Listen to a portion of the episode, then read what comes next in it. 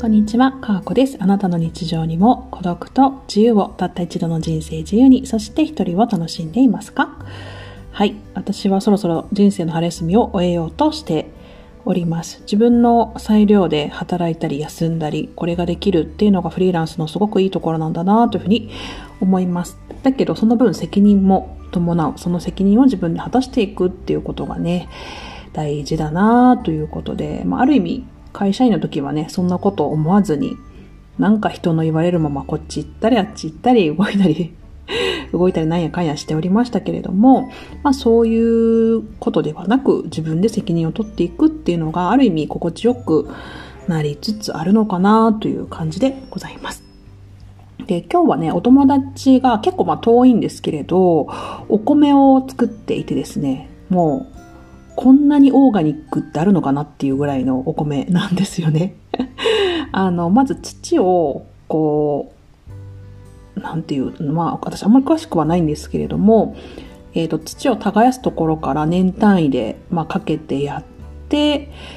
で、まあ、もちろん化学肥料とかも、まあ、農薬とかも使わないお米で、えっ、ー、と、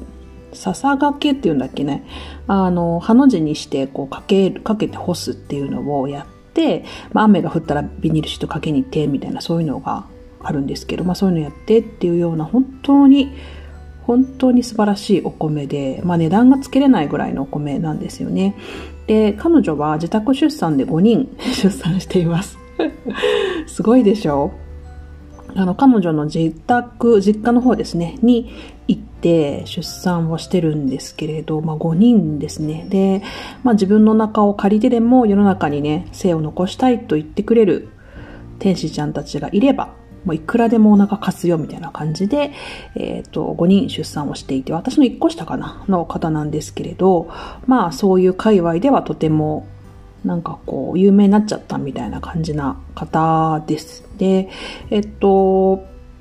お仕事というお仕事はね、全然彼女も彼女の夫も旦那さんもしていなくてですね、えっとね、城下町で、なんか金魚すくいやったりだとか、かき氷作って売ったりだとか、なんか、あと、鵜飼の仕事？鵜飼っていうのは、と川に、えっ、と、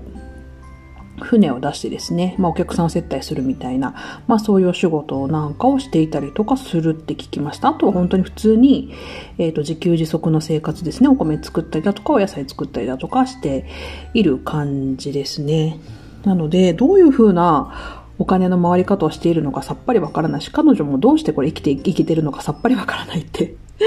言ってましたけれども、まあそのお米をね、今日は買い取りに、えっ、ー、と、はるばる行っていきたいなっていうふうに思います。で、まあ、そういう生活もね、すごく憧れは私ずっとありましたけど、あの、やっぱり適材適所でね、憧れはありつつも、まあ、それが本当に自分の幸せかどうかっていうのは、あの、その一要素だけでは自分の幸せは、えっ、ー、と、作れないなっていうふうに個人的には思いました。はい。で、まあ、あの、最近 multipotentialite の slash approach の話をよくするんですけれど、まあ、そういう側面もあってもいいかなとは思ってます。こう、自給自足をする畑をやるという自分もあってもいいけど、それだけではやっぱ生活はしていけないな、人生の幸せを感じることはできないなっていうふうに思っていたりもします。で、今日は人との掛け算って当たり前じゃないっていう話をしたいんですけれど、まあこれ前回のちょっとメンバーシップで途中で切れちゃうような配信でお話をしたところかなっていうふうに思うんですけれど、まあ、特にマルチポテンシャライト的な人いろんな自分の能力を使って生きていきたいっていう人にとっては、誰かの手助けをするという自分の一要素、一要素ですよ。たったの一要素なんですけど、それが自分の人生の喜びに変わるっていうことはすごくすごくあるというふうに思いますし、なんか SNS の世界にいて違和感を感じるのは、なんか誰かと何かをし始めると、すごくなんかうがった見方をしてくる方っていうのがいて、いやいや、普通に人と人ってこう交わって掛け算して初めて相手の魅力も引き出せるし自分の魅力も引き出してもらえるし一人でなんて生きていけないじゃないですか。孤独と自由って言ってますけど私は一人でえー、っと完結するなんてことは絶対ないと思っててあの誰かに誰かと手を取り合っててやるっていうのはもう当たり前の話なので、なんかそこに対してうがった見方をされても困っちゃうなっていう感じです。で、そういうことに喜びを感じる人もいるし、やっぱり人生って誰かによって彩られますよね。絶対一人じゃ生きていけないですもん。そう、だから人との出会いがすごく自分の人生の財産だと本気で思ってますし、自分にない要素をもたらしてくれる人っていうのは本当にありがたいですよ。なので、人との掛け算っていうのは当たり前です。なので、自分が本当にこう、この人と関わりたいなと思えば、その人にアプローチをして、何か自分はこういうことができますよとか、あなたと私は合いますよとか、えー、とそういうようなことをアプローチしていけばいいと思うし、それを普通に素直にやればいいと思います。別に誰に何を言われようと自分の人生で明日死ぬかもしれないんですからね。あの、そういう風にするといいかなっていう風に思います。で、私みたいなスラッシュの人間っていうのは、もうこれだけ一個、これ絶対やりたいから、もうこれやったら俺死ねるみたいな、そういうあの熱い気持ちがある人ではないので自分がそういう人だったら人の手助けなんてせずに自分のやりたいことをただただやって応援してもらえる人っていうのをこう巻き込んでいきたいっていうふうに思うかもしれないですけどそういう感覚って本当にないんですよね私みたいな人って。なくて。でむしろそういう人のことを羨ましいと思うしそういう人のことを応援したいなっていうところで支えられています。なので、まあ多分そういう一つこれだ、俺はこうやって目立ってやるぜ、みたいな人が、ちょっと私みたいな人のことをたまにね、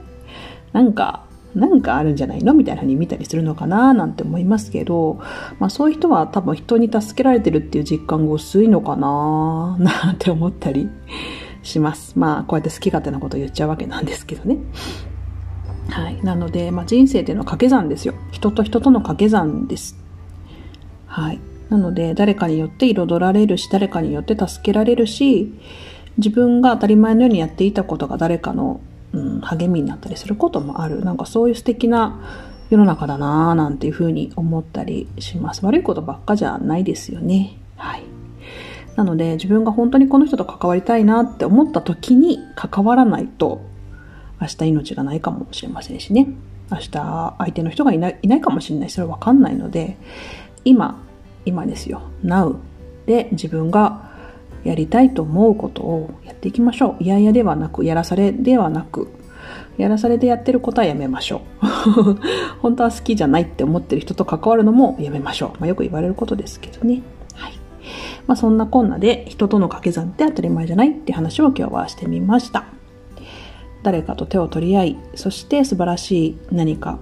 がこの世に残せることをお祈りしております。かーこでした。さよなら。